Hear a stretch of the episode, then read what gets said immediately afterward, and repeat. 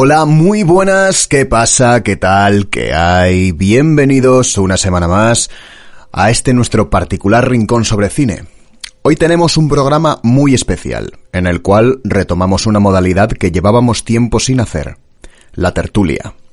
Mi nombre es Alberto Saba y hoy hablaremos sobre doblaje, industria fundamental de la historia del cine y a la cual me dedico tanto yo como el invitado el cual procederé a presentar en breves. Así que sin más preámbulos, poneos cómodos y disfrutad de otro episodio de Puro Vicio.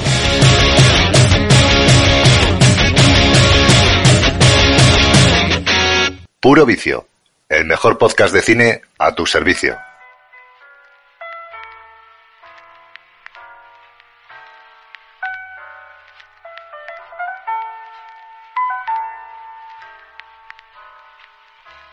Bueno, pues ya estamos aquí eh, en, un- en nuestro nuevo episodio de Tertulias. En este caso hablaremos del doblaje, como ya he comentado.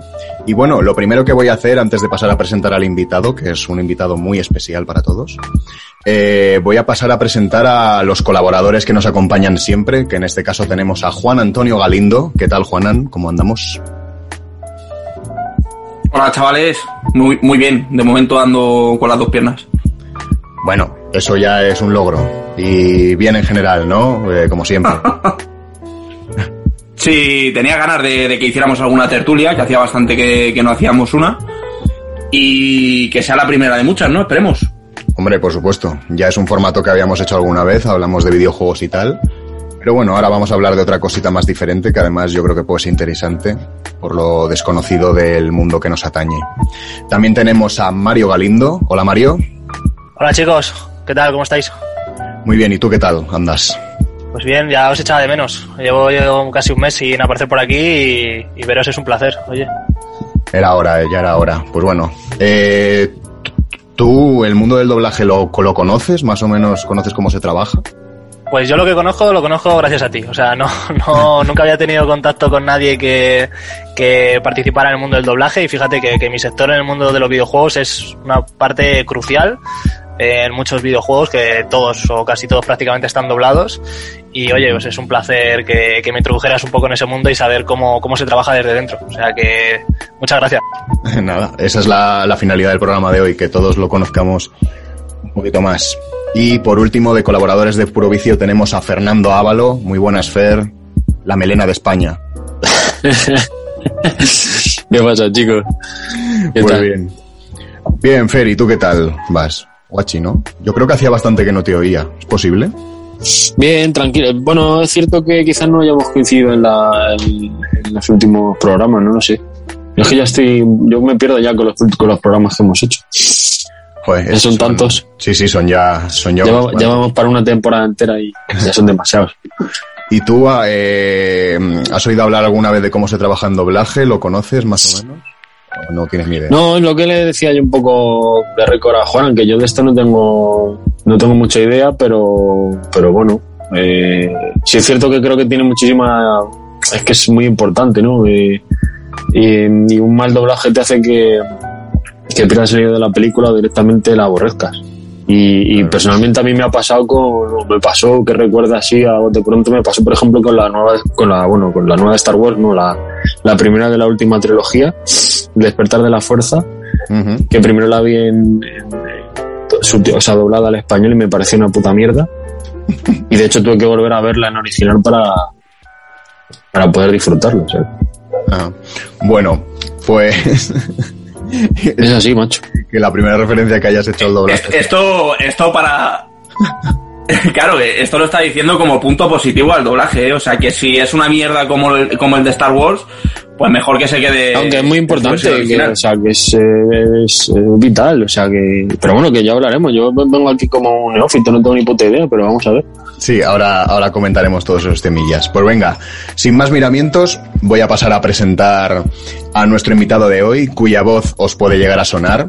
eh, con una gran trayectoria como actor de doblaje, dando voz a personajes tan icónicos como Piglet de Winnie the Pooh, Steve Smith de American Dad, Alvin de Alvin y las Ardillas y Fed de aquellos maravillosos 70, entre muchísimos más. También ha doblado a nuestro querido Jonah Hill en varias ocasiones. Estoy hablando ni más ni menos que del actor de doblaje. Pablo Tribaldos. Aplauso. ¡Aplausos! Hola, Pablo. Hola, ¿qué tal? ¿Cómo estáis? Bien, estamos muy encantados de que estés aquí. No sé si bueno, es la primera vez que sales en un podcast, ya has, has hecho, habrás hecho algo más, ¿no? sí, sí, sí. Alguna cosita por ahí suelta. Alguna cosita. Vale, pues si te parece, te voy a hacer una mini entrevistilla para que la gente te conozca. Ya he, ya he hablado un poco de así de los papeles más importantes de tu carrera. Y yo quería saber, eh, seguro que te la habrán preguntado millones de veces, pero esta pregunta es obligada. Eh, ¿Cuál fue tu primer contacto del doblaje, en- con el doblaje? ¿Cómo fueron tus inicios? ¿Cuándo empezaste? Esas cositas. Pues eh, la verdad es que yo empecé de pequeñín, pequeñín. La primera película que doblé fue a los cuatro años. Hostia. Lo que pasa es que yo no sabía que estaba doblando, yo solo hacía lo que me decían. O sea, yo llegaba, me cogía a mi padre en brazos, me ponía así delante del atril y del micrófono y decía, habla ahora, a ti, patito lindo, patito lindo, no te vayas. Y yo decía, Patito lindo, patito lindo, no te vayas. "Eh, vale, Vayas. muy bien, perfecto. Sí, sí, así se quedó. es más, cuando, equivo- me, cuando me equivocaba, eh, como se grababa en cintas man- de magnetofón, eh, eh, rebobinaban para atrás sonaba... Además el técnico buscaba siempre el punto para pinchar. Y a mí me encantaba el ruidito ese, entonces me equivocaba mucho. Claro, te equivocabas a pues de aquí. ¡Otra vez! ¡Otra vez el ruidito! Genial, la verdad. Oye, yo por preguntarle, que, Sí. que, que me entra curiosidad, ¿qué, qué fue lo que dobló? ¿Qué fue Pues lo que doblaste, Pablo? de cine eh, que se llamaba Chip en el País de las Letras. Hostia. de dibujitos animados. Y eso de un niño que, yo me acuerdo de unas letras, que robaban las letras, una bruja mala robaba las letras. Mm, me acuerdo de eso. y mi padre luego ponerla en casa, nada más. Luego, el siguiente doblaje que hice fue con el grupo de música que tenía, que eh, a partir de ahí mi carrera se, de- se tendió hacia la música, seguí de niño pues haciendo anuncios de televisión, lo típico que te apuntan a una agencia de modelos, pues empiezas a, a moverte por anuncios de televisión, series de, tele- de Ujú. televisión y tal, eh, pape- pequeños papeles de, de- de series españolas y con el grupo de música, eh, un grupo infantil, eh, que tengo que decir que representamos a España en Eurovisión Junior, cuando todavía no se llamaba Eurovisión Junior, cuando era Eurovisión Infantil. Hostia, esto es la Eh, primera noticia que sí, tengo. Sí, ¿eh? yo he representado a España en Eurovisión. Ojo. Eh, pues ahí la primera película que me salió fue gracias al grupo de la música. eh, que, nosotros cantábamos las canciones de la banda sonora de la película, que eran Los Osos Amorosos. La, la peli de cine, la primera que se estrenó de Los Osos Amorosos, y ahí hice mi primer take, que fue todo muy raro, porque claro, yo hacía las canciones, hice mi primer take, eh, que doblaba un monito, que luego en realidad ese monito durante toda la película le ponía la voz a otro, lo que pasa es que eh, durante la canción, pues eh, claro, la- le puso el cantante que era yo, le puso la voz al mono, y entonces mi primer take está ahí. Bueno, no es mi primer take, porque el primero fue ese, pero vamos, mi primer take de, de la preadolescencia, o sea, cuando tenía 11, 11 añitos o así. Y luego a los 12 ya sí que me dediqué, eh, pero en profundidad. A partir de los 12 ya fue prácticamente todo doblaje, aparte de cine español, eh, series de televisión española y tal, algún, algún spot de televisión, eh, de imagen en directo, pero eh, casi todo, casi todo doblaje.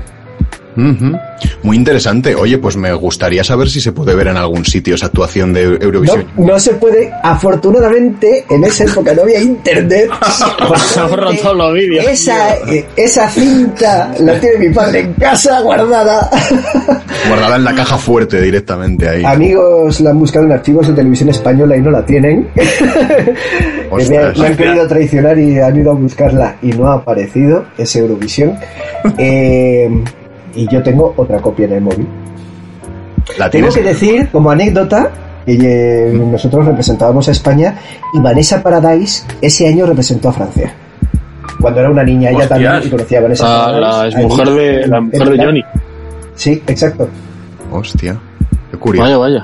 Qué curioso, pues. Me di cuenta muchísimos años más tarde, ¿eh? porque eh, eh, viendo, repasando ese vídeo, diciendo, madre mía, qué vergüenza, madre mía, qué vergüenza. Y, y de repente estaba ahí Vanessa, Pa- mini Vanessa Paradise, Va- Vanesita Paradise conmigo. Y yo, ahí va, Vanessa. La verdad es que no hablé mucho con ella durante el viaje porque mm, yo creo que me hice más amigo de la que representaba Italia. Con, con- hice buenas migas con la italiana. Fíjate, Os entendíais mejor. Sí, sí. a lo mejor era eso, claro. Oye, pues muy curioso, desconocía completamente esta faceta de estrella infantil de Eurovisión. sí, sí.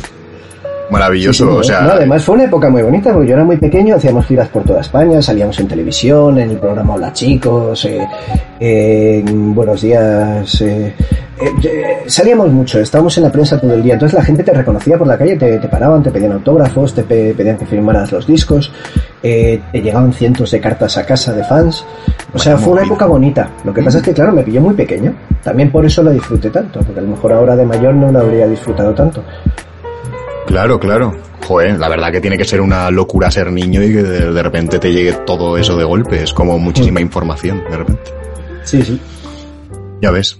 Pues vamos a pasar a la siguiente pregunta. Eh, siempre se suele preguntar que cuál, cuál ha sido tu personaje favorito de los que has doblado, pero yo voy a ser un poco más cabrón y te voy a preguntar cuál es ¿En el personaje que peor te lo ha hecho pasar. Quiero recordar que dos. Eh, uno porque era muy buen actor y me hizo trabajar mucho. Mm. Pero lo agradezco infinito, ¿eh? porque la verdad es que el resultado fue magnífico. Su interpretación excelente, pero excelente, o sea, de los mejores actores que yo he doblado. Eh, pero esto significa que cada frase la, de- la decía diferente. Distinto ritmo, distinta interpretación, distinto todo. Y además todo perfecto. O sea, no te quiero no te creas que era aleatorio, era eh, no, no, o sea, un actorazo, como la copa de un pino. Es el chico este, no recuerdo el nombre. Eh, yo lo doblé en tiempos duros para, de- para RJ Berger, una serie de, de MTV. Eh, y el chico este le conocéis porque es famoso por otras pelis como Casi 300, El Gordito, o Ah, vale. en Transformers. pues es un actorazo.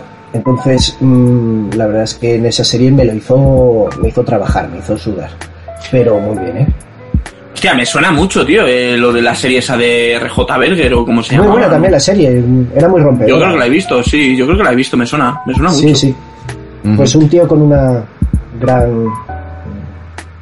Sí, era De grandes dimensiones. Sí, y entonces pues como que se hace hay muchos amigos en el amigas en el instituto.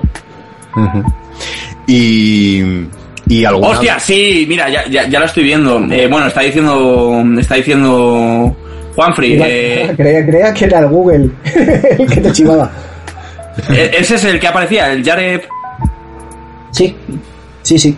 Claro, que la serie iba de un tío que tenía un vergote que te caga, ¿no? Efectivamente, un- porque un- era el típico friki que todo lo que estaba marginado, que todo el mundo pasaba de él y un día por accidente se le caen los pantalones y entonces de repente le da una vuelta.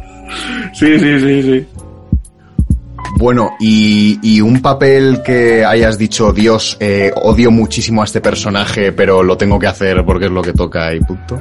Yo creo que Oliver de Hannah Montana consiguió que le odiara. Hostia, eh, Oliver era... eh, El amigo de. El amigo. Ah, sí, sí, sí, sí. Es verdad, macho. Vale, hostia, ya sí, me ¿no? acuerdo. Hostia, no me acordaba. Sí, tío. sí, sí, sí. Mitchell Muso. Sí, además, Pues sí, a mí la serie me molaba, ¿eh? Dentro de lo que era. mm, Porque yo me acuerdo el, que el esa. mundo Disney. Claro, esa época en, en los que los live action de Disney eran todo, pues esos series, que era la época esa de High School Musical, yo creo también. Me pilló muy jovencito, yo creo que era de las series que veía junto a. mm, No sé si eran los magos de Waverly Place y alguna otra que. Mm. La de la chica esta negrita, ¿cómo se llamaba? Eh, Raven. Raven. Raven. Sí, pues eran todas más o menos de esa época, ¿no? Sí, Sí, y a día de hoy aún se siguen haciendo un montón de series de, ese estilo. Aunque no sean ya tan reconocidas, pero vamos, pues se siguen haciendo. Y bueno, por seguir un poquito con la entrevista, eh, me gustaría que nos explicases, aunque yo ya lo sé y Juanan un poco también, que nos explicases eh, un poco para que la gente lo sepa, eh, cómo se trabaja en una, en, una sala de doblaje, cuál es la metodología que se sigue. Vale.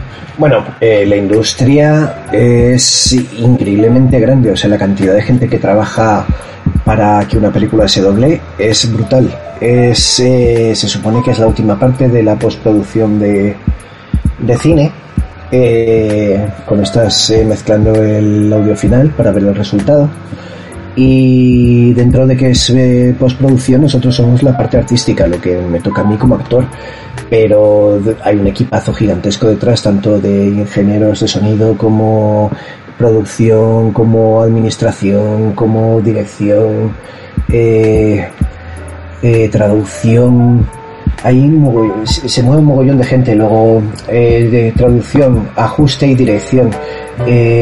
Ya habéis visto que las traducciones no son literales por varios motivos. Lo primero, que el idioma no es exactamente igual las fórmulas que tiene el original eh, a la hora de construir las frases. Una traducción literal eh, sería cacofónica, ¿vale? Una traducción más fidedigna eh, nos condicionaría mucho el que el doblaje se sincronizara con las labiales, con la boca. Entonces, eh, se llega a un término medio que es eh, una adaptación de ese guion. Primero, la adaptación al lenguaje español, a cómo se dicen las cosas en España. Y luego, eh, el ajuste, lo que llamamos ajuste, es coger en la medida que tiene las frases y sin cambiar el sentido de lo que está diciendo el original, sin cambiar lo que el mensaje que queremos transmitir, eh, buscar sinónimos que diciendo lo mismo sean un poquito más cortos en el caso de- del inglés para que nos entre en la boca y parezca que sea el actor el que está hablando. ¿Vale?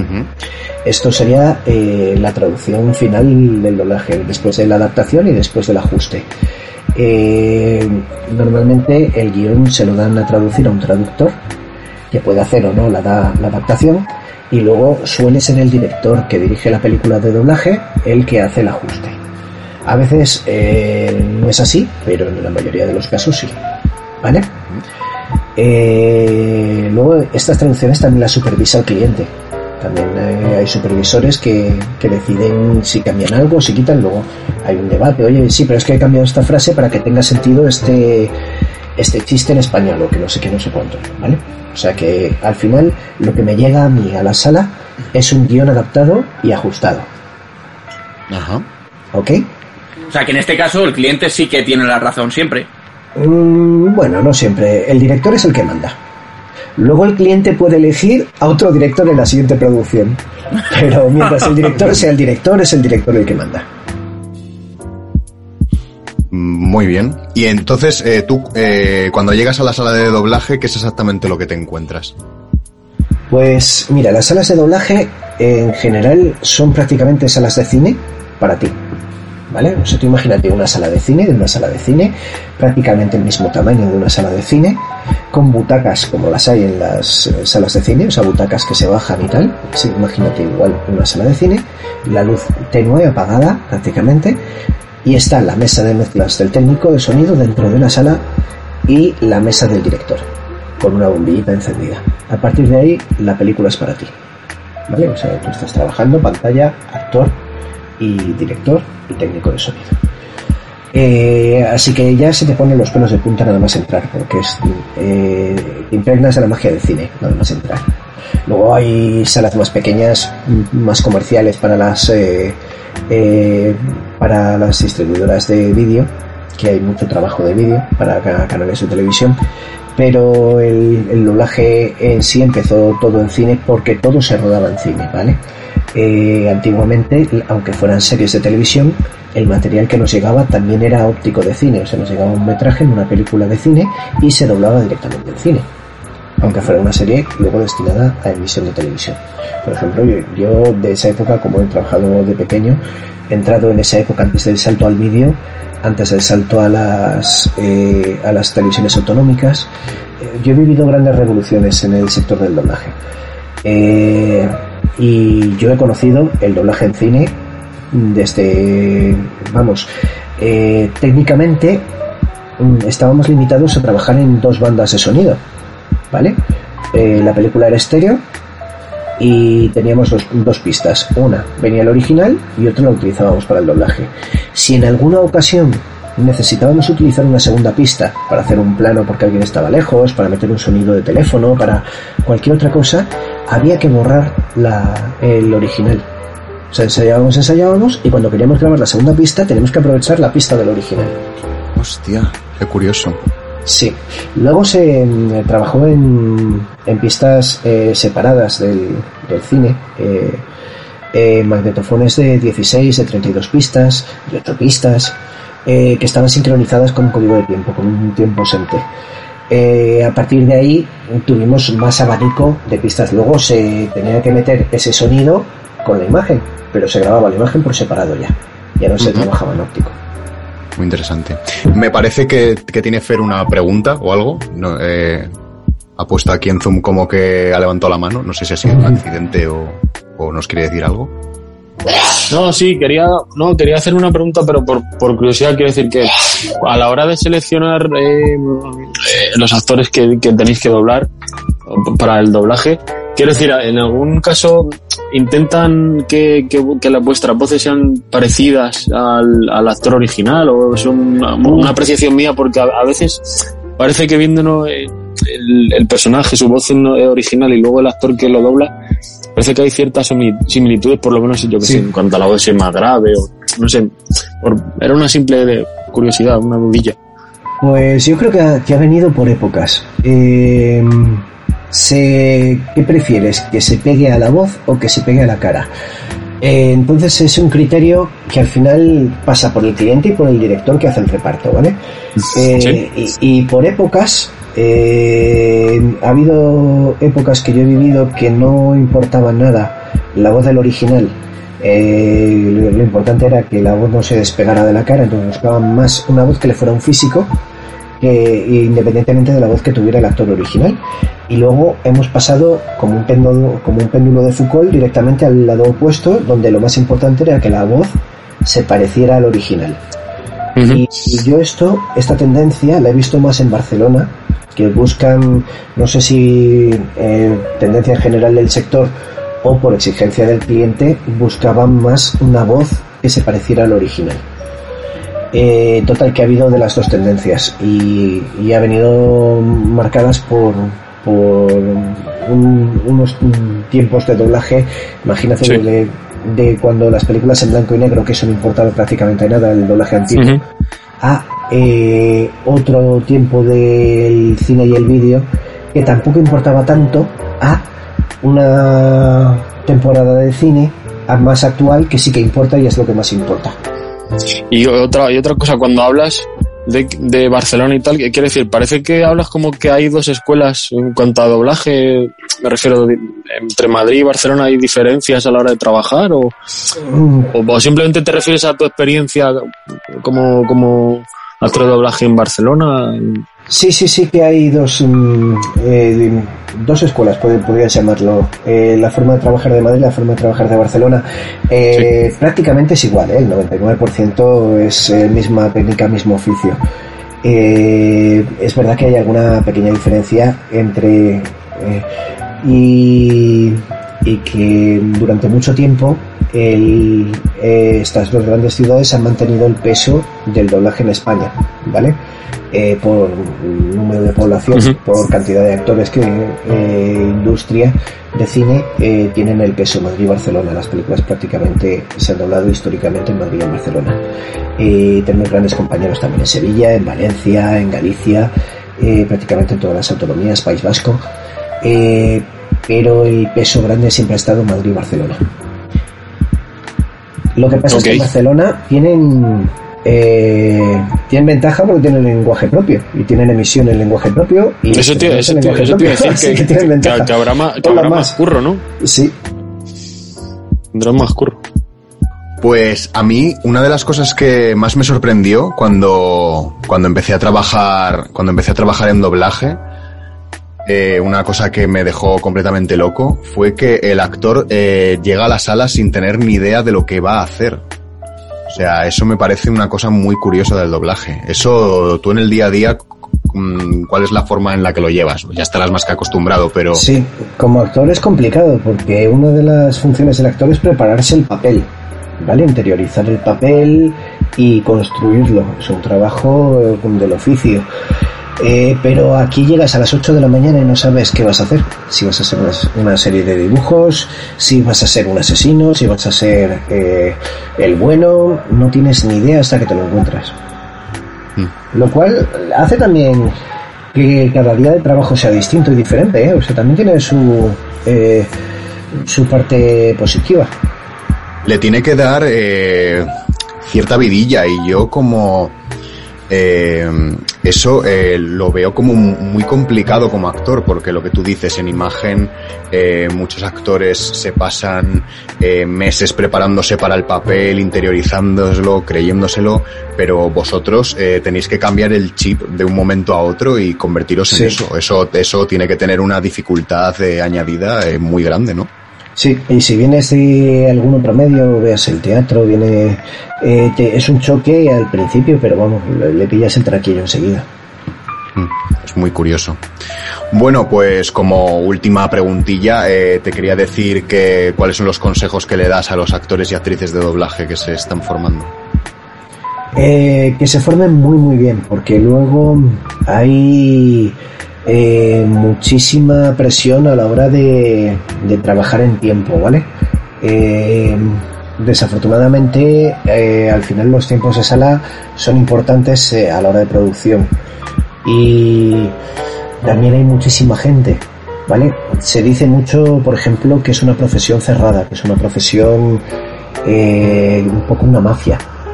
Y no es verdad, lo que pasa es que somos, imagínate que si se hacen un casting para una película y convocan un casting y se presentan, digo de cine, ¿eh? de, de imagen real, eh, se presentan 300 actores, hay 299 que se quedan en paro.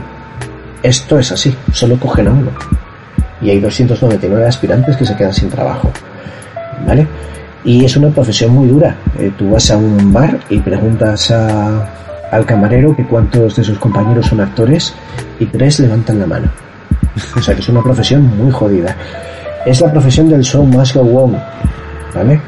Es la profesión en la que tú no puedes tener un día malo, no puedes salir, eh, encontrarte mal y, y que se levante el telón, salir al público y decirle al público, bueno, bueno, es que hoy tengo un poquito de fiebre, voy a actuar un poquito peor, ¿vale? Y voy a hacerlo muy deprisa porque me quiero ir prontito a casa. Si tú ese día tienes fiebre, vas, actúas, das el 100% y cuando se cierra el telón, tu compañero llama a la ambulancia. Y esta, es esta profesión. Entonces, eh, que se formen muy bien, porque detrás hay 300 aspirantes. Entonces, tienes que dar algo que los demás no den, para decir, el papel es mío. Claro. ¿Vale? Y yo eh, reitero lo de que no es una profesión cerrada porque yo he visto a, a mucha gente empezar y gente que lo hace muy bien. Y al final, si, si tienes el, eh, si tienes lo que hay que tener, si eres rápido, si eres bueno y funcionas guay, sobre todo ahora se valora mucho lo de ser rápido, sobre por la velocidad que lleva Sí, la que no es, lo, no es lo más importante, ¿eh? Ojo. Lo que pasa es que jugamos en primera división. O sea, no puedes llegar y tomarte una vida para hacer un papel, sino que tienes que tener esos reflejos suficientes como para hacerlo bien en tiempo. Pero no es lo más importante, sigue siendo una profesión artística y hay que hacerlo bien, más que rápido, bien. Claro. Pues eso es lo más importante. Le mandamos un saludito a todos los actores y actrices de doblaje en formación que nos estén escuchando. Y si os parece, pues empezamos con la tertulia. Vamos a dejar que los colaboradores hablen un poquito también. Bueno, no sé si tenéis alguna preguntilla más que hacerle a Pablo. Antes Sí, yo tengo. Yo tenía aquí algo preparado. Y Pues- bueno, y Fer también ha levantado la mano. Empiece Fer. No, yo te quería decir, preguntar, Pablo, que con esto que habéis dicho de que si es un, es un poco un- una profesión eh, cerrada o así, quiero decir que, que, em, no hay no hay mucho, ¿cómo decir? em, salto de- del actor de doblaje a, a actor como tal, ¿no? Pero hay algunos casos y ahora parece que está siendo un poco al revés, ¿no? Actores un poco de renombre que están haciendo están poniendo su voz, por ejemplo, a personajes de dibujos o como esto que hizo Jamie Foxx el año pasado con con la película esta de Sol. Ujú. Eh, quiero decir que no sé cómo eh, ¿cómo lo, ¿cómo lo ves tú? También si has tenido alguna experiencia como actor eh, normal, por así decirlo. Y... Sí, sí, no, no hay ninguna diferencia, te lo digo, ¿eh? Lo que pasa es que a lo mejor el sector doblaje no suele saltar o no solía saltar ahora con un poquito más, eh, le dan un poquito más de publicidad y salimos un poquito más en los medios. Eh, siempre hemos estado como detrás de un telón opaco.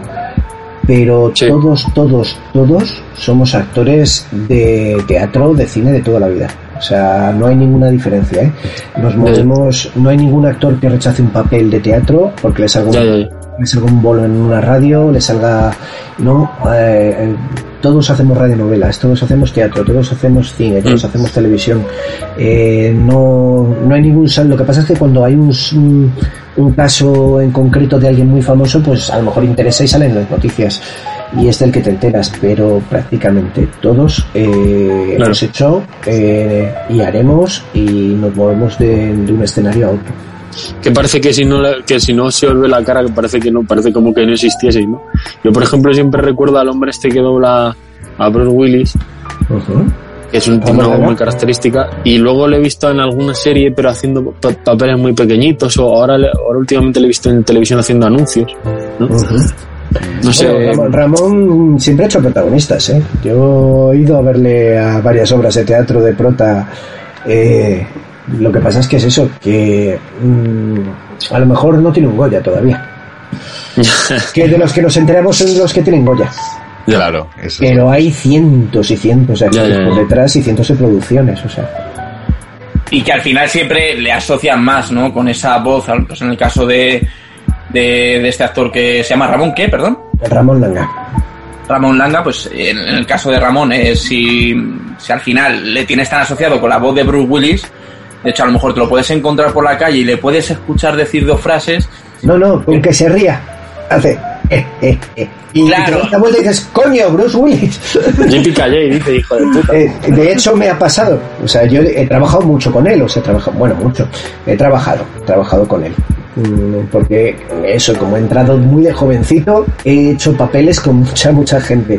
Eh, con José Luis Gil, con Luis Reina, con, con Ramón Langa, con Tito del comisario. He trabajado con, prácticamente todos.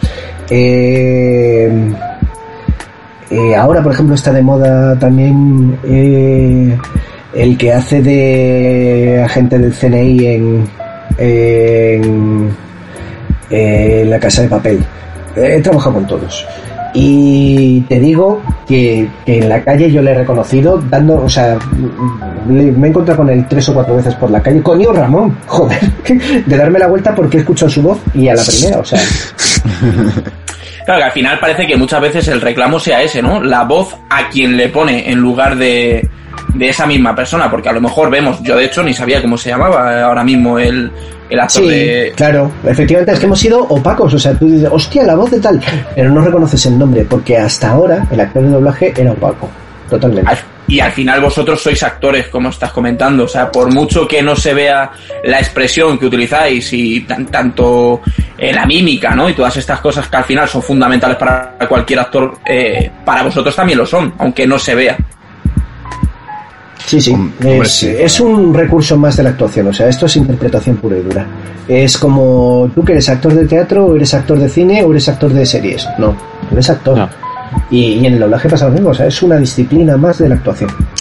Digo que sí es cierto que últimamente, bueno, no sé si antes también eh, pasaba, pero al final de los créditos, en- eh, cuando vas ahora al cine a ver una peli, suele salir el nombre de, de los actores de doblaje y el personaje al que, al que dobla. Que, que- que parece que no, yo no, no recuerdo si antes salía así, pero bueno, que es la, un poco la... Es Por- por- de- desde el año 2000 más o menos Sí. se empieza a hacer. Pues mira, eh, aprovechando que hemos sacado este tema, eh, yo te quería hacer personalmente una pregunta porque he hablado con muchos compañeros tuyos eh, un poco más, más experimentados que tú, más mayores, y mm, coinciden muchos en que a ellos lo que más le gusta de su profesión es el ser desconocidos. El Eh, ser anónimo, sí, sí. Sí, el ser anónimos. Mm, en tu caso, eh, eh, ¿qué es lo que prefieres? ¿Prefieres ser anónimo o, o te da igual o te gusta que te conozcan? Las dos cosas son bonitas y yo creo que bien llevadas las dos cosas son bonitas por igual, o sea, tal cual, o sea, tienen sus pros y sus contras. Y yo creo que ahora estoy muy a gusto siendo anónimo. ahora. Claro, porque al final, eh, sobre todo eso, yo lo que hablaba con, con esos compañeros que mencionaba era que ese anonimato eh, te hacía como que tu trabajo fuese mejor, porque significaba que no se te reconoce y entonces pues eso es como un plus de lo bien que se ha hecho. Es- efectivamente, mira, de todas formas en el doblaje hay tendencias también, hay compañeros que siempre eh, ponen su voz eh, independientemente del papel al que estén haciendo y hay otros que, que se, mimeti- se mimetizan completamente con el actor al que están doblando. Yo te voy a decir una cosa, si tú coges una película de Nicolas Cage y coges una película de Robin Williams y coges una eh, película de, eh, de Tom Hanks y no te das cuenta de que es el mismo actor el que le dobla, es que lo está haciendo muy bien. Mm. Claro. Porque dices, ostras, aquí es Tom Cruise, y aquí es Tom Hanks, y aquí es... eh, Pero no se parecen. Dices, coño, claro, si no te lo digo yo, no, no te hace así el chip de repente. Pues sí, es Robin Williams también. Entonces, dices, lo está haciendo muy bien. Tienes que dejar de ser tú y ser la persona que está en la pantalla. Ese es tu trabajo. Claro, al final eso es lo importante. Pues muy bien, si no tenéis más preguntas que hacerle a Pablo, Sí, sí, yo, mu- bueno, Mario tiene una y yo también, y yo tenía dos, pero que, Pues que- venga. que- que dispare. Mario primero. Aquí me tenéis. A ver, yo tengo una pregunta muy rápida y es que si alguna vez has conocido a algún actor al que le hayas doblado, eh, un actor estamos Mira, hablando yo de no. Hill. Yo no, yo no. Mis compis sí. Compi- compis muy cercanos sí que han conocido a, a sus actores. Pero a mí no. y en ese caso, ¿a quién te gustaría? Hmm, interesante. Me hubiera gustado a Dustin Diamond. Me hubiera gustado mucho conocerle. La verdad es que he crecido con él. Eh, Screech, de Salvados por la Campana. Ah, Que sí. falleció hace poquito, sí. Efectivamente. Y la verdad es que me quedé con una espinita de haberle conocido. Mm. Sí, además se hablaba, yo creo, ¿no? De, de que volviera la serie, o vamos, yo en, no sé si tú al, al estar metido en la propia serie. Sí, sí. Sí se hablaba de un reencuentro de... Sí. Bueno, yo la pregunta que tenía, eh, tenía dos. Eh, la primera, que ya se ha hablado un poco de ello, pero sobre todo, en los últimos eh, 20 años, eh, ¿de qué manera ha cambiado el doblaje? O sea, porque yo sé que ahora mismo se hacen, bueno, digamos que cada actor va de manera independiente, antes se juntaban todos los actores, no sé si ahora pasa en todas las producciones de esta manera, o solamente depende a lo mejor de, de la empresa que os contrata. Eh, sobre todo me interesa esa parte, ¿no? Porque yo entiendo que al final cuando doblabais una película, una serie todos juntos, al final había una conexión entre los actores también que estabais en, en el atril, digamos, ¿no? Y al hacerlo, al hacerlo de manera independiente, yo supongo que esa parte se pierde y yo creo que incluso se llega a notar, o el, o el espectador lo puede llegar a notar. Pues sí, ha cambiado muchísimo, pero muchísimo, tanto técnicamente como eh, artísticamente. ¿Vale? Se nos han ido grandes voces del, del cine de toda la vida. Eh, yo he aprendido muchísimo de, ellos. Eh, de hecho, mi- la mejor escuela siempre he pensado que es trabajar, trabajar. Y si no estás trabajando, ir a mirar, ir a ver cómo trabajan los profesionales, ir de oyente, ir de ayudante, de meritorio. Eh, es la mejor forma de empaparte del cine. Eh, eh, antes se tomaba mucho más tiempo eh, para aprenderte el papel y no trabajábamos, no sé si sabéis que hay unos numeritos en la pantalla que se llama código de tiempo, el TCR, que mm, no sé si lo habéis visto en algún documental o eh, en algún sitio que está pasando todo el rato el código de tiempo, ¿vale? Eh, ese código de tiempo ahora lo utilizamos para poder doblar cuando hay una frase que no se ve en la boca, que es el off, como llamamos nosotros, pues decir, ah, mira, lo hice en el 23, que es en el segundo 23. Bueno, pues ahí lo digo, y tengo que acabar antes del 27. Vale. Antes eso no existía, ¿no? Eh, nosotros trabajábamos en cine, en una pantalla de cine que no tenía mm, forma de incrustarle ningún número, porque era proyector de cine puro y duro. Eh, Y teníamos que fijarnos en la expresión, en la cara, en cualquier cosa que nos delatara un movimiento imperceptible que nos delatara que iba a hablar. ¿Vale? Eh, tenía que rebobinar la película hasta el punto donde estábamos empezando a ensayar y volvía a pasar otra vez en play, volvía a rebobinar. Ese tiempo de rebobinaje te daba tiempo a ti a aprenderte y prepararte el guion, a estudiártelo, a decir el papel, a mirarle a los ojos, ¿vale? Ahora eh, parece que prima mucho más el, lo que decíamos antes, que fuera todo más rápido. Oye, venga, que enseguida viene el siguiente y tú tienes que hacer esto y parece que es un trabajo de churros. Y, y no tiene que ser así, ¿vale? Tenemos que rebelarnos contra eso, tenemos que eh, dignificar nuestra profesión artísticamente, que esto es muy difícil y muy bonito y hay que hacerlo bien. Y, y tiene que haber un equilibrio entre eh, que salgan rentables los números y que eh, quede bien eh, como una profesión bonita que es. Eh, ahora parece que eso, que lo que ha cambiado es la velocidad. Venga, por ejemplo, el término dobladores. Ahora hay muchos dobladores. En mi época no eras a ningún doblador, éramos todos actores de doblaje. ¿Vale? Eso lo dice todo. A mí que venga alguien y me diga, yo es que soy doblador, vale, pues a la chato. Mete a doblar películas. Ahí, que- ¿Cuántos test haces a la hora? 40, ¿no? Venga, muy bien. Increíble. Eh, claro, que, que lo que se fijan precisamente es en cuántos takes haces a la hora, ¿no? Eh, al final se quedan sin alma. Una cosa muy bonita que has dicho es que antes trabajábamos todos juntos, las producciones nos convocaban a todos a la vez y trabajábamos como si fuera una radionovela. Eh, todos los que intervenían en la escena estábamos todos en el atril. Cualquier ligera eh, diferencia del ensayo a la grabación es como en el teatro. Si te devuelven, eh, si te dan el pie de una manera mm, ligeramente distinta, tú el pie lo devuelves de manera ligeramente distinta. Esto está vivo. ¿Vale? Hay una simbiosis total entre los actores, hay una complicidad, una forma de entender las cosas con los compañeros. Mm, ahora, si está bien dirigida la película, que para eso está el trabajo del director, el, director siempre tiene en imagen la obra final entera, la ha visto en su totalidad y te tiene que dirigir en cuanto al trabajo se refiere, en cuanto, mira, estás diciendo esto por esto porque acaba de pasar esto en la, en la secuencia. O sea que si está bien dirigida no se tiene que notar nada, Juanan. Pero el problema es que eh, a veces las prisas eh, hace que se cometan errores de, pues uno dijo eh, desde y otro dice hasta.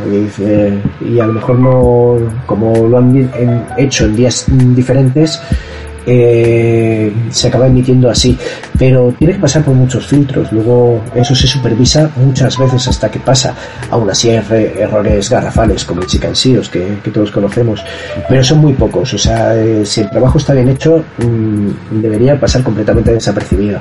Pero es verdad que antes había una riqueza de en cuanto arte- artísticamente, en cuanto a interpretación, que ahora eh, nos cuesta más dar. No es que no la demos, porque para eso está el trabajo del director. Eh, también se ganó mucho, porque en sus pros y sus contras, se ganó en cuanto a, la presencia. Eh, antiguamente estábamos todos rodeando el atril. Las voces, el que estaba en el centro estaba muy presente y los que estaban a los lados se quedaban totalmente desplazados del eje del micrófono. Entonces no quedaba igual la presencia de la voz. No se podían mezclar igual las películas. No se podía hacer el famoso 5.1. ¿Vale? El cliente que impuso por primera vez eh, esto de doblar en pistas o en bandas aparte fue Disney. Y lo hizo por una razón de, en plan, bueno, como yo quiero elegir las voces y si luego quiero sustituir a este actor, igual así lo sustituyo, pero no tengo que redoblar la película entera. Fue un poco más eso, más que técnicamente el, el darle importancia a la mezcla. Luego sí, vino la revolución del 5.1 del Dolby y a partir de ahí todo eh, lo que venía en Dolby se tenía que hacer por necesidad eh, prácticamente en dos pistas. Aunque lo grabáramos a la vez, se separaba luego en pistas para que cada uno tuviera su presencia. Claro.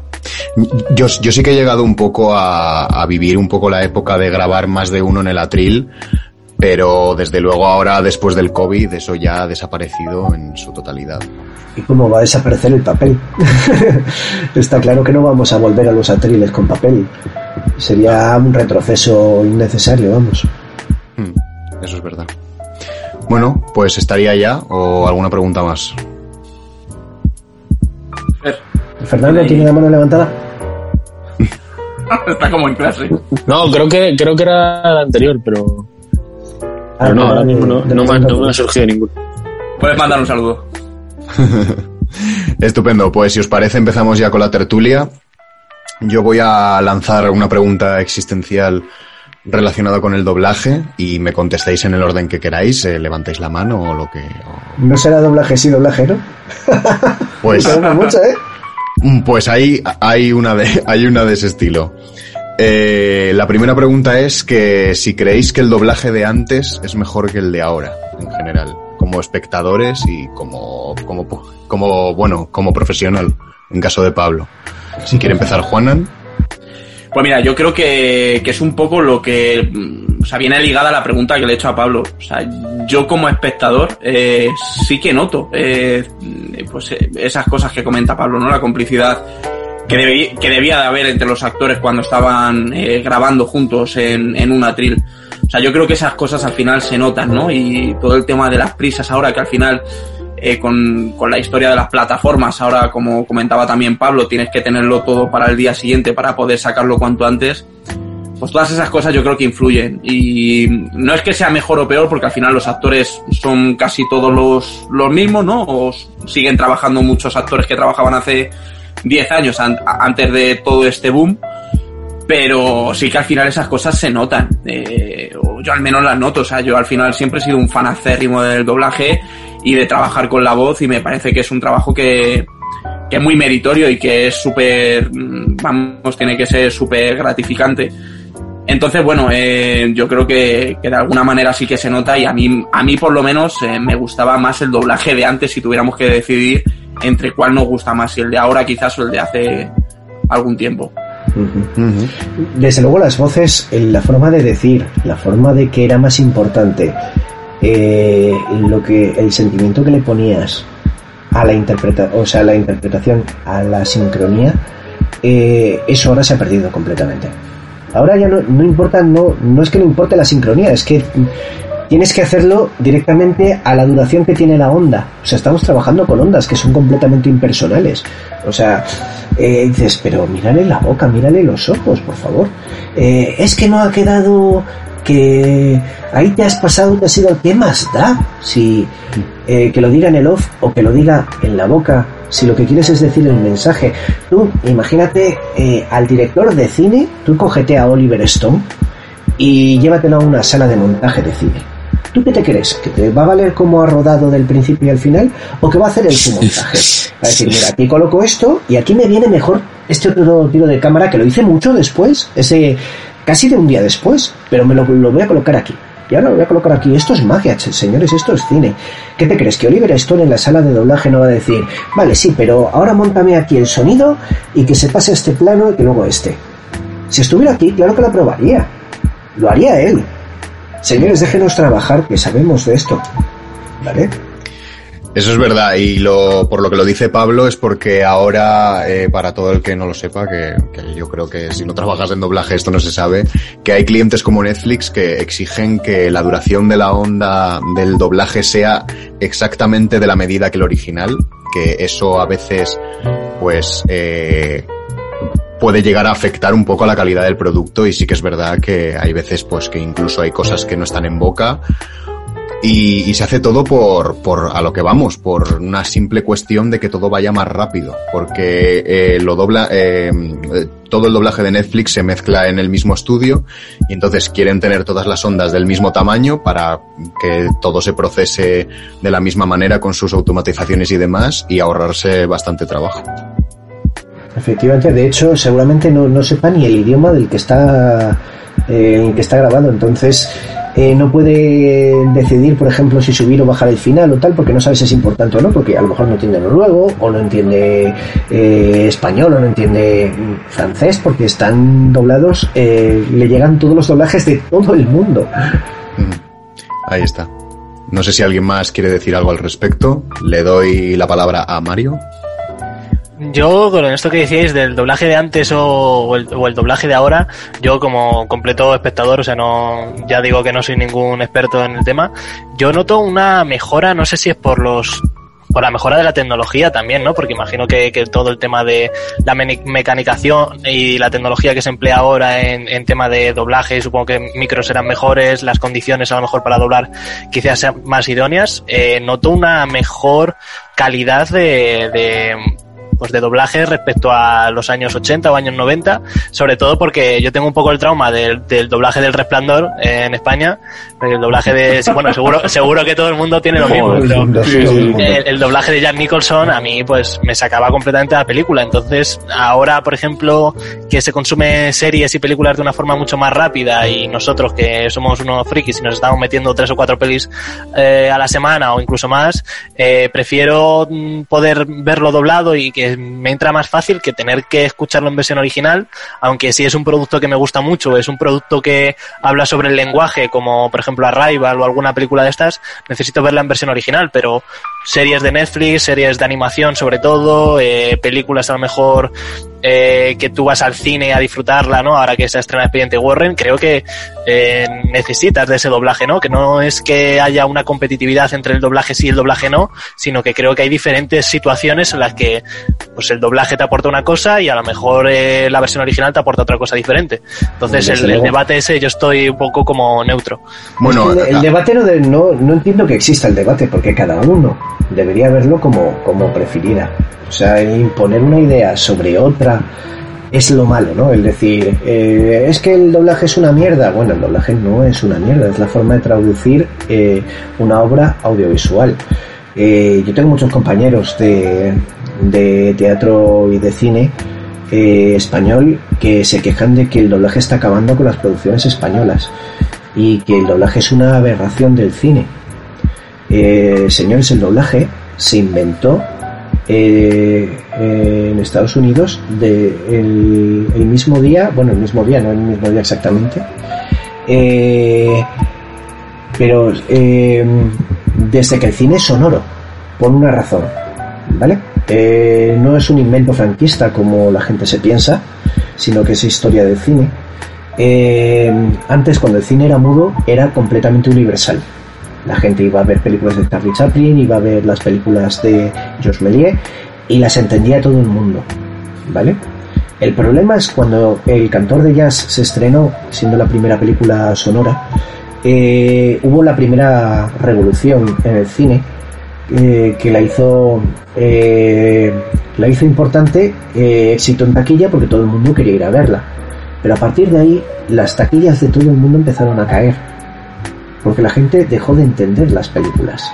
Y esto es a nivel global a nivel planetario vale entonces en Hollywood que ya se había asentado se había asentado la, la industria en, en Hollywood eh, imaginaos en la Metro Goldwyn Mayer, en, en, Colombia, eh, echándose las manos a la cabeza diciendo, ¿qué pasa? Que nos están devolviendo las cintas, que ya no quieren ver nuestras películas. Y se dieron cuenta de que es que ahora no las entendía la gente, ¿vale? Y entonces eh, se les ocurrió una idea genial, clean, clean, que fue rodar todas las películas, todas, eh, tres veces o cuatro o siete veces. A cada país que se le estre que se quería estrenar la película, que se quería vender la, la cinta, eh, la rodaban otra vez con actores eh, nativos de ese país. Por ejemplo, mismo- utilizaban el mismo set de decorados, la rodaban con actores americanos. Cuando acababan los americanos enseguida pasaban los franceses, luego los italianos, luego los alemanes. O sea, rodaban la misma película 15 veces. Pues eso, ¿no? Entonces la gente también se quejaba de, de esto y era muy caro.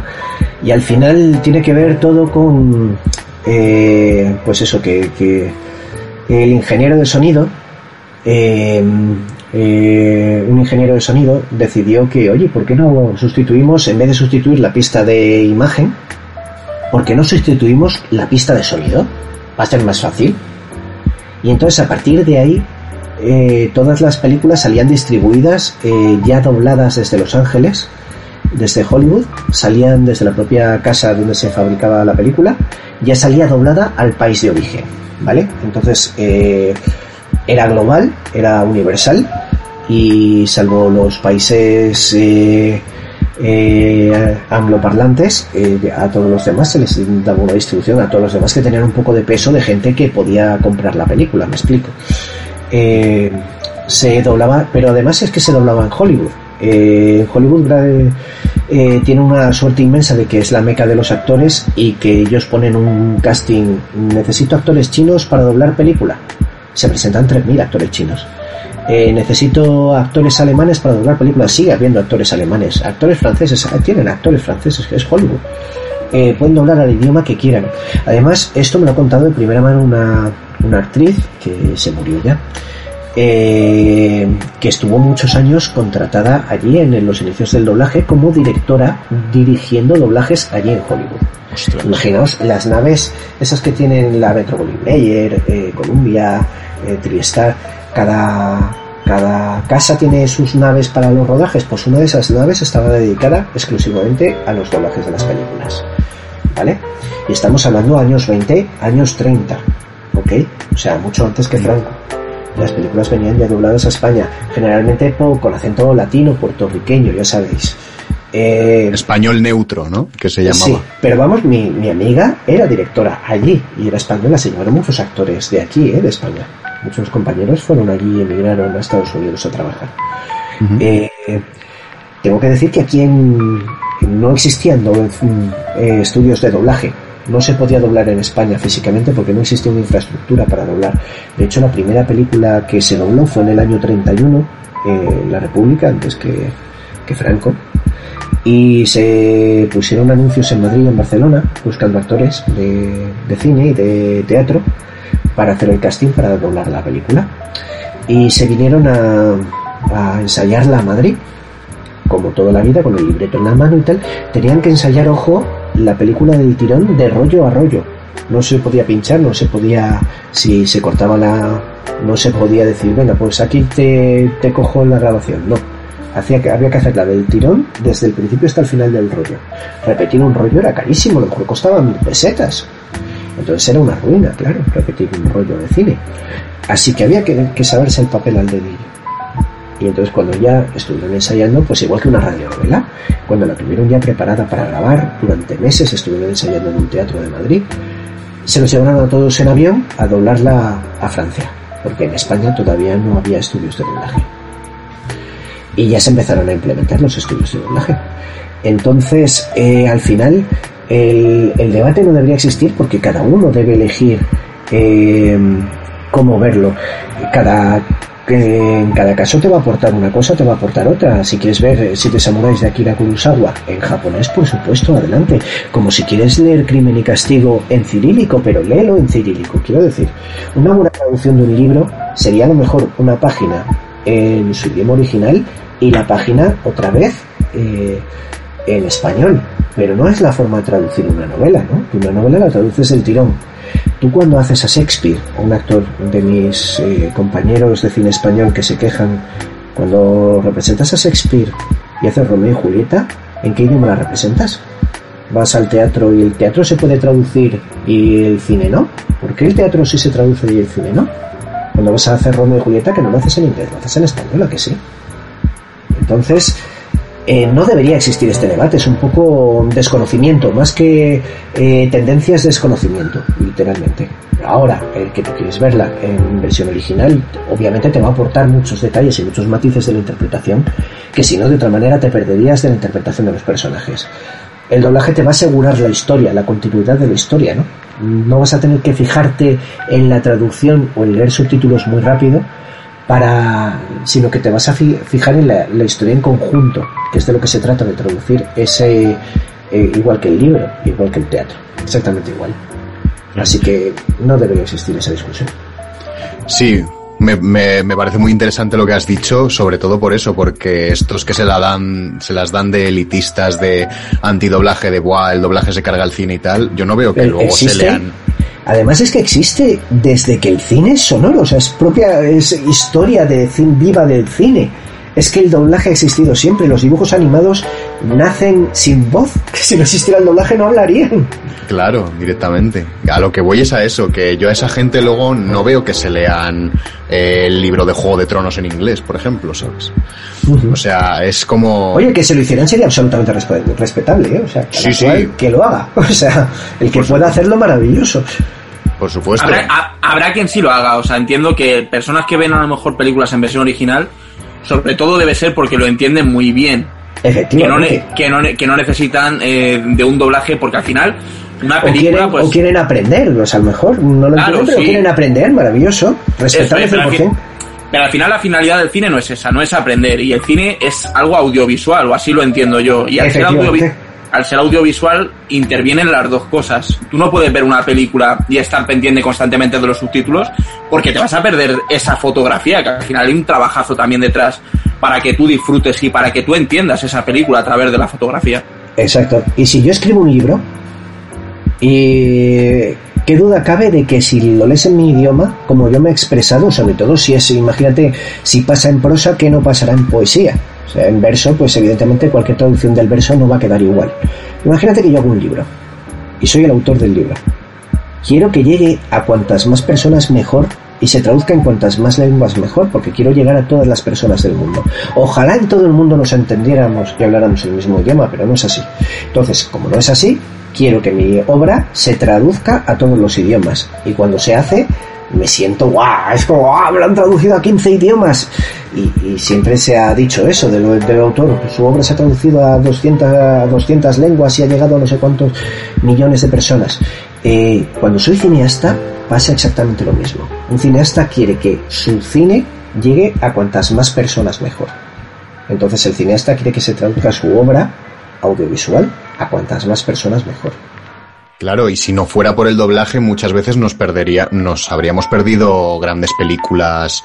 eh, no estoy hablando ya de las angloparlantes, sino a lo mejor de las pelis de Akira Kurosawa que lo mencionabas antes, o, o más películas de este estilo, porque al final, eh, aquí en España la manera de distribución ha sido esa. Yo, de hecho, creo, o yo conozco muy pocos cines realmente en los que emitan películas en versión original subtitulada.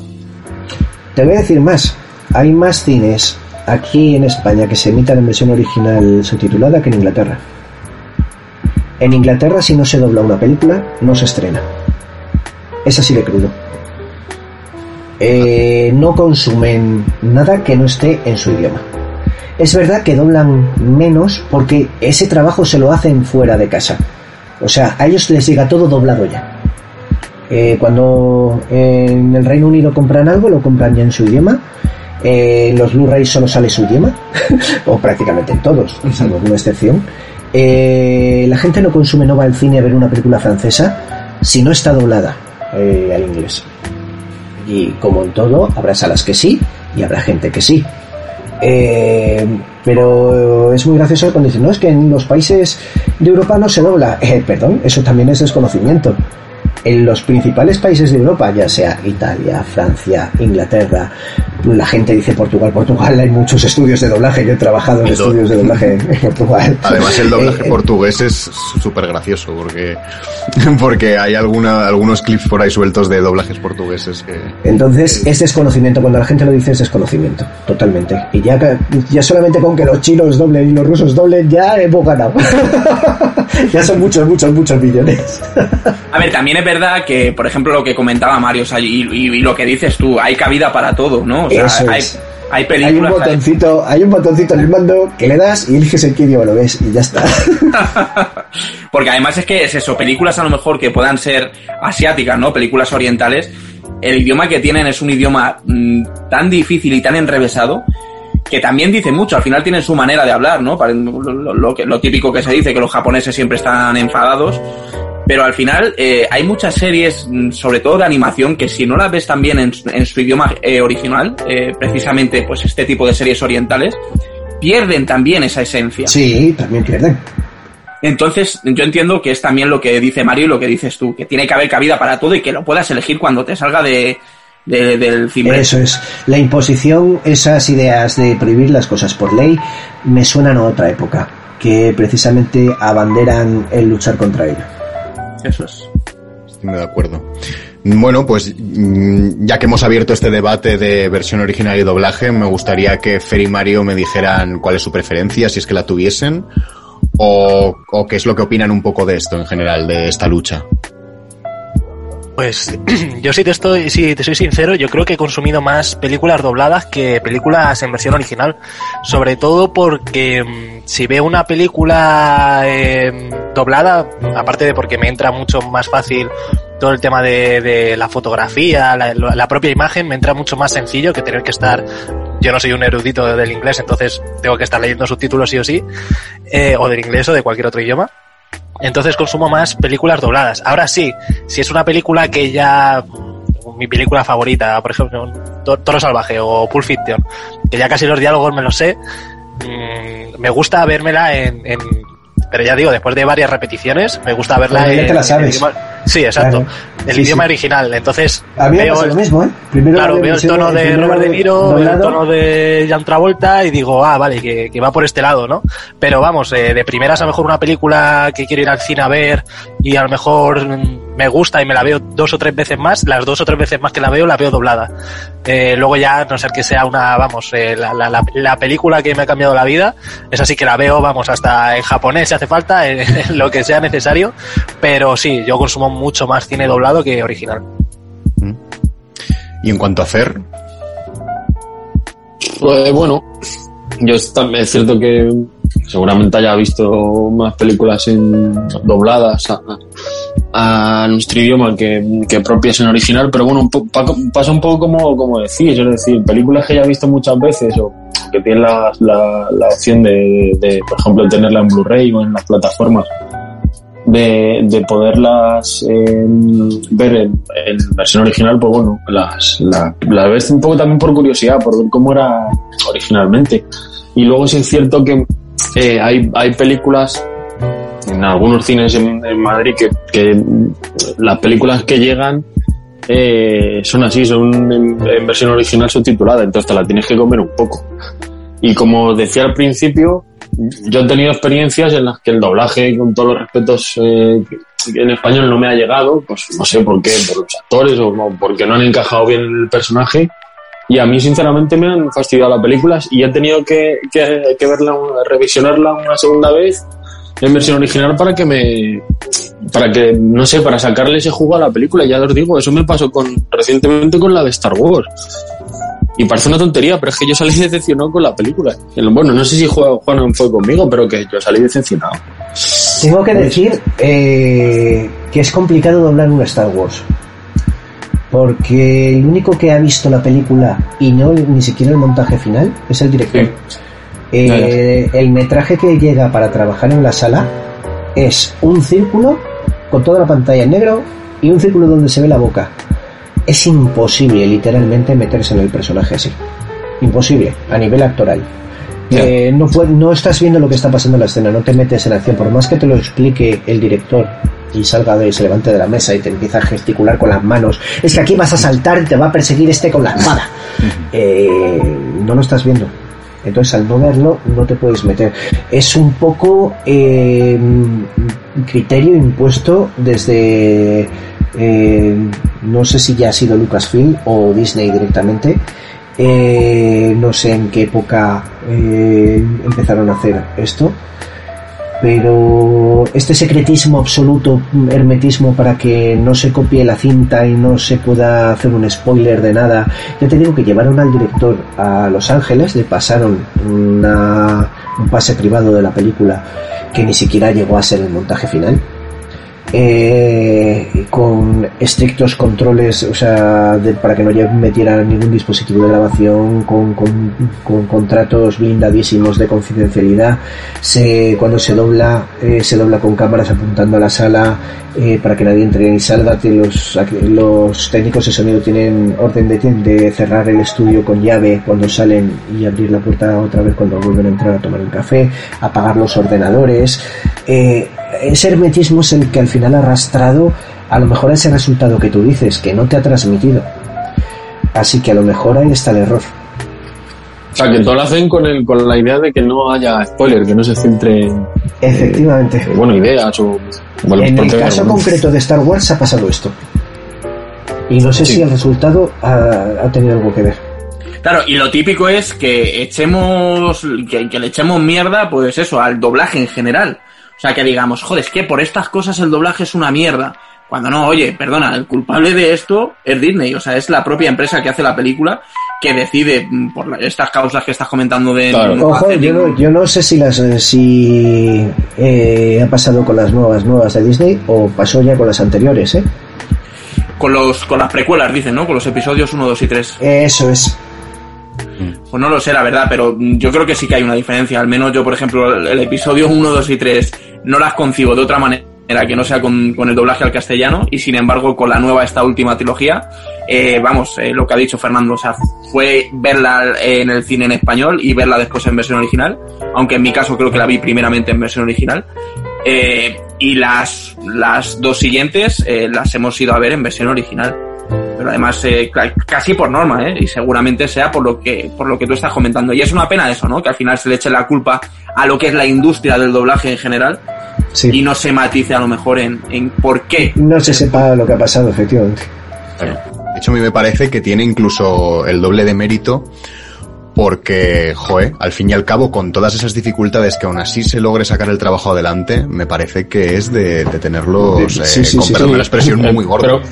Pero- claro, como esto no se sabe, es un poco de la trastienda y claro, Eh, no, no sabemos esto que está contando Pablo. Y, y una cosa que ayer me di cuenta, por ejemplo, a- ayer estaban echando una película en, en la 1, no sé, no sé si llama, se llamaba El Ángel de Budapest o algo así.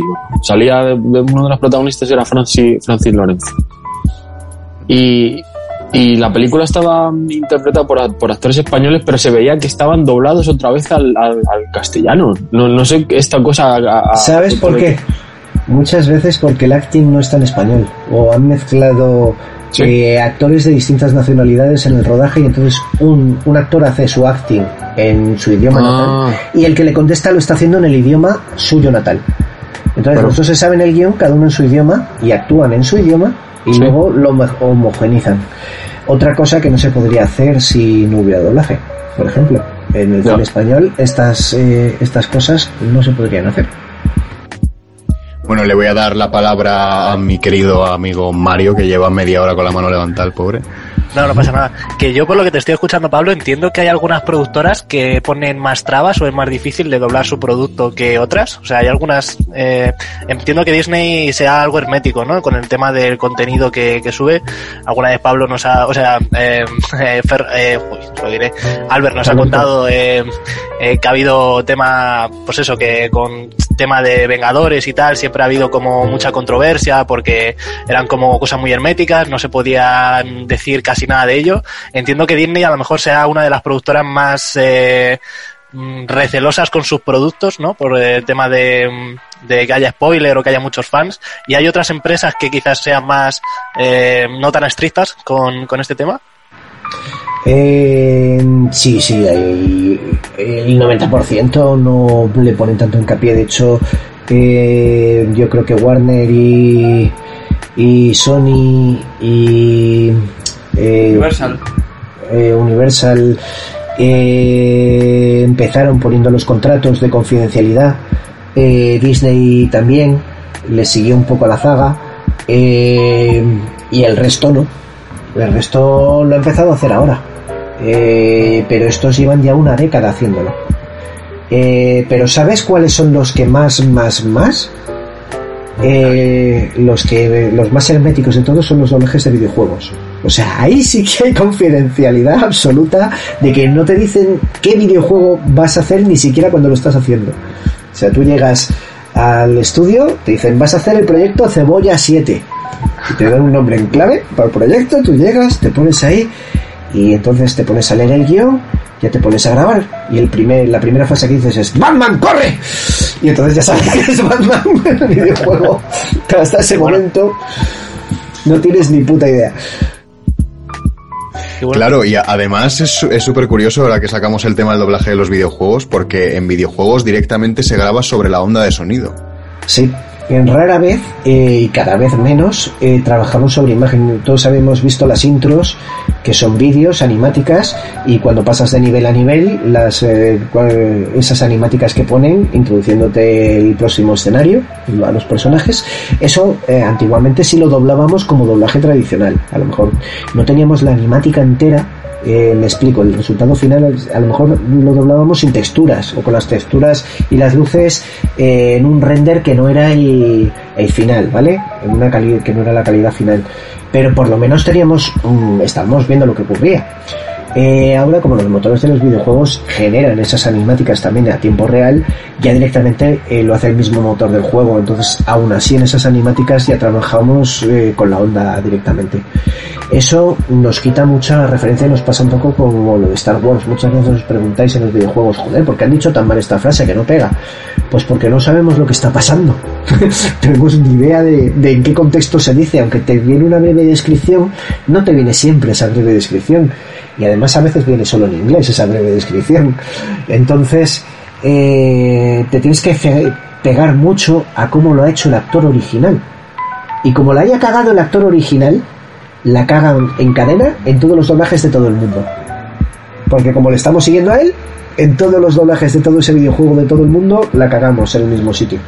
¿Y esto, esto también en el mundo de los videojuegos siempre ha sido así? O, por ejemplo, yo me acuerdo del famosísimo doblaje de Alfonso Valles en, en el Metal Gear Solid 1, que yo creo que es mitiquísimo.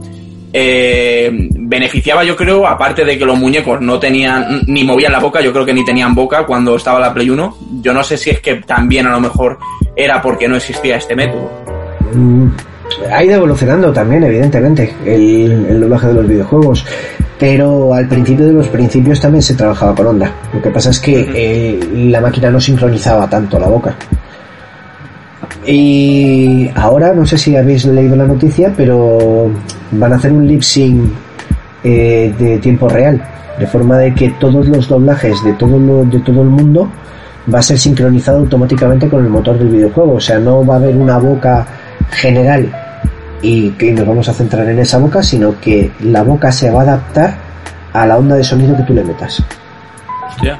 Qué bueno. Entonces, eh, ese motor no sé quién lo ha anunciado, pero vamos, está anunciado este año. Muy interesante, la verdad. eh, el mundo de los Va a, quedar, videojuegos. va a eh. quedar infinitamente mejor, vamos. Hombre, eso, es, eso al final es verdad, porque cuando te tienes que cuando te tienes que, que, re- que regir por una duración determinada, pues al final eh, ciertos matices interpretativos eh, quizás se pierdan ahí en el camino, ¿no? Aunque bueno, al final la va a ser un poco lo mismo, porque vais a seguir sin saber de dónde vienen las frases. Eh, eso es. Y además un gran error a la hora de doblar un videojuego es que no te enseñan al personaje. Yo me esfuerzo mucho porque me lo enseñen cuando voy perdona, ¿tienes una foto de cómo es mi personaje? Pues la gente va, cuando se pone los cascos, imita la voz del original o se pega la voz del original.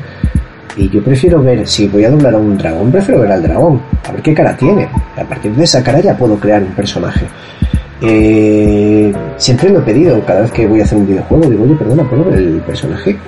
Y normalmente ya es la segunda o la tercera entrega del videojuego, entonces ya estás el personaje en Google y puedes buscarlo y te lo enseñan inmediatamente. Entonces, ah, vale, pues muy bien. Claro. Pues bueno, pues otra pregunta que quiero tirar un poco al aire, porque mm, últimamente ha habido ciertas polémicas con este tema, sobre todo el archiconocido de la serie de Netflix mm, Memorias de Idun. Eh, ¿A vosotros qué os parece que celebrities o actores de imagen real que mm, sin ser nada de ellos eso eh, se dediquen a, a hacer eh, cosas de en doblaje? A ver, yo a todos los actores les recomiendo que hagan doblaje. Cuanto más mejor. O sea, que no tengan miedo. Me explico. En el caso de Memorias de Idun, que son actores, mmm, lo que tienen que hacer es actuar. ¿Sabes lo que pasa? Que si no es tu medio, eh, no, no tienes un poquito de formación en ese medio, no es lo mismo actuar para cine que actuar para teatro. No es lo mismo. No puedes actuar igual. Porque en cine te coge, te recoge perfectamente el micrófono. Eh, tienes una profundidad eh, infinita para moverte. En el teatro tienes todos los pasos contados, tienes que, cuando haces un susurro, te tiene que escuchar la última butaca del teatro entonces es un falso susurro, o sea, son técnicas distintas. Entonces, tienes que formar, formarte un poco en el medio en el que te vas a desenvolver mínimamente, ¿eh? porque si la base actoral la tienes, tienes el 99% hecho. Lo único que tienes que formarte un poquito. Entonces, si estás muy nervioso a la hora de eh, los tiempos de sala que decíamos antes, de sincronizar, de es un poco el doblaje es una putada en cuanto a reflejos, porque eh, somos como porteros de la selección, o sea, tenemos que mirar y tener una destreza tremenda para movernos a tiempo real y sincronizar con los labios. Quiero decir, eh, sobre todo además en los hombres, a mí que me pasa mucho que no puedo hacer dos tareas a la vez, en doblaje tenemos que eh, juntar muchísimos ingredientes, o sea, el, el, que quede en la boca, en su sitio, en la misma duración, misma intensidad, eh, mirarles a los ojos y transmitir esa misma actuación, tratar de ser lo más fidedigno posible a la interpretación del original, poniendo yo parte de mi interpretación también. O sea, son muchísimos ingredientes. Yo entiendo que una persona que no esté acostumbrada al medio eh, se ponga muy nervioso y al final se deje ingredientes por el camino. Entonces, un poquito de formación no vendría mal, pero eh, aparte de eso, yo creo que el 90% lo tienen hecho. O sea, tiene que ser relativamente fácil cambiar de medio. Claro, sí, al final yo, es, es yo, entender el código. Sí, sí, solo quería decir eso. Sí, que yo iba a decir que al final eh, yo creo que hay una diferencia clara entre los que son realmente actores y tienen una carrera eh, de peso quizás eh, a sus espaldas a lo que son básicamente celebrities. O sea, yo con todos mis respetos, por ejemplo, a Leo Harlem, eh, yo a Leo Harlem no le considero, por ejemplo, actor. O sea, le considero un tío que es comediante y que, bueno, eh, ha hecho por ahí cosas de, en cuanto a actuación pero sin ir más lejos, ¿eh? la película esta de animación que ha estrenado hace poco, relativamente poco Netflix, la de mm, los Mitchell contra las máquinas, yo creo que es una, un debate que además que tuvimos nosotros fuera de micro, ¿no? Que perdía bastante, ¿no? O sea, del doblaje que pusieron con el tráiler al doblaje que acaba finalmente la película. Y, y, en este caso es una pena, porque además eh, creo que lo comentaste tú, ¿no, eh, Albert? Que decías que además a estas, a estas personas les pagan más, ¿no? Un sí, sí, sí, les pagan más. Claro, o sea. Ya me gustaría que me pagaran a mí lo que le pagan a él. Entonces, claro, es como, eh, no se sostiene por ningún lado, no lo sigáis haciendo, o sea. Bueno, y a Fer y a, a Mario, este tema de los celebrities, ¿qué os parece como, como espectadores? Eh, pues bueno, yo la verdad que mm, muchas veces no lo comparto. Y creo que, por ejemplo, creo que Dani Martín hizo la de emojis, ¿me quiere sonar? El doblaje. Ahora, ahora mismo no me acuerdo. Sí, no, y escuela, de, escuela de rock. Escuela de rock, sí. Cierto. De y bueno, ahí es verdad que le llovieron bastantes palos. De hecho, el, el chaval pidió perdón, entonces, bueno, entiendo que, que, que, en ese momento no se trató la profesión con el respeto que merece, que merece, que merece.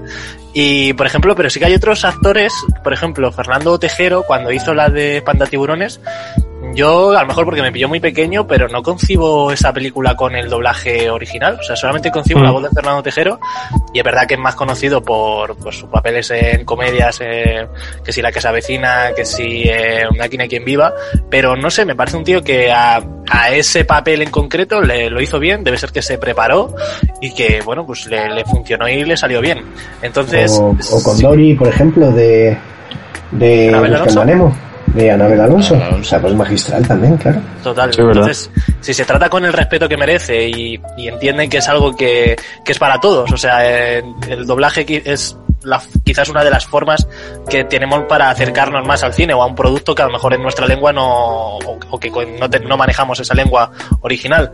Entonces, si se trata con el respeto que merece y hay una preparación detrás, pues eh, como, como decía Pablo, eh, pues que tiene que tener ciertos eh, requisitos y, y, manejar bien la voz y tener un cierto entrenamiento, pues yo lo veo bien. Vale. ¿Y si tiene que decir algo Fer al respecto?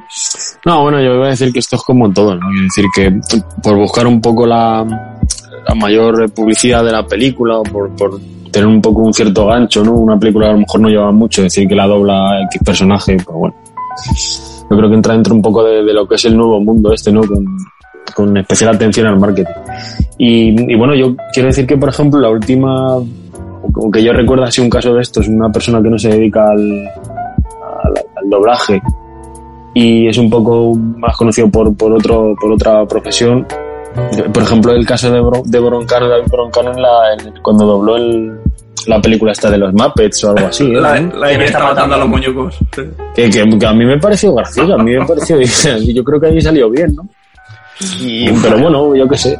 Es un caso quizá particular, pero, pero yo creo que es eso, que es que entra dentro del, del poco del, del negocio este, ¿no? De, de darle publicidad y bueno, quizá de- degrada un poco el- la profesión, ¿no? Porque hay gente que, que, que, que hace cagadas, por así decirlo, pero bueno, Pues sí. no lo sé. Bueno, pues yo creo que hemos hablado ya un poquito de todo lo que teníamos que hablar. Lo primero, dar muchísimas gracias a Pablo por haber estado aquí, que nos ha contado... Muchísimas gracias a vosotros. Aplauso a Pablo. Aplauso. Aplauso común. Gracias, Pablo. Gracias, Pablo. Eh, nos ha Hola, contado ¿cómo cositas muy interesantes. Eh, puede que hagamos, puede que hagamos una segunda parte de esta tertulia y e invitemos quizá a otro actor o actriz eh, que quiera venir a charlar un ratillo con nosotros.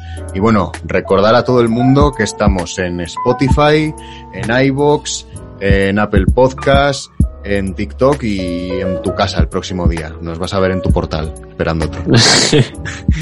Y nada, dar también mucho la- muchas gracias a los colaboradores, que bueno, ya lo doy por sentado porque siempre están ahí apoyando a tope y, y a dar el callo, como diría Mario. Y bueno, pues esto ha sido todo. Que me trabo al final. Esto ha sido todo. Esto ha sido puro vicio. ¿Adicto al cine? No te pierdas nuestro próximo capítulo en Puro Vicio.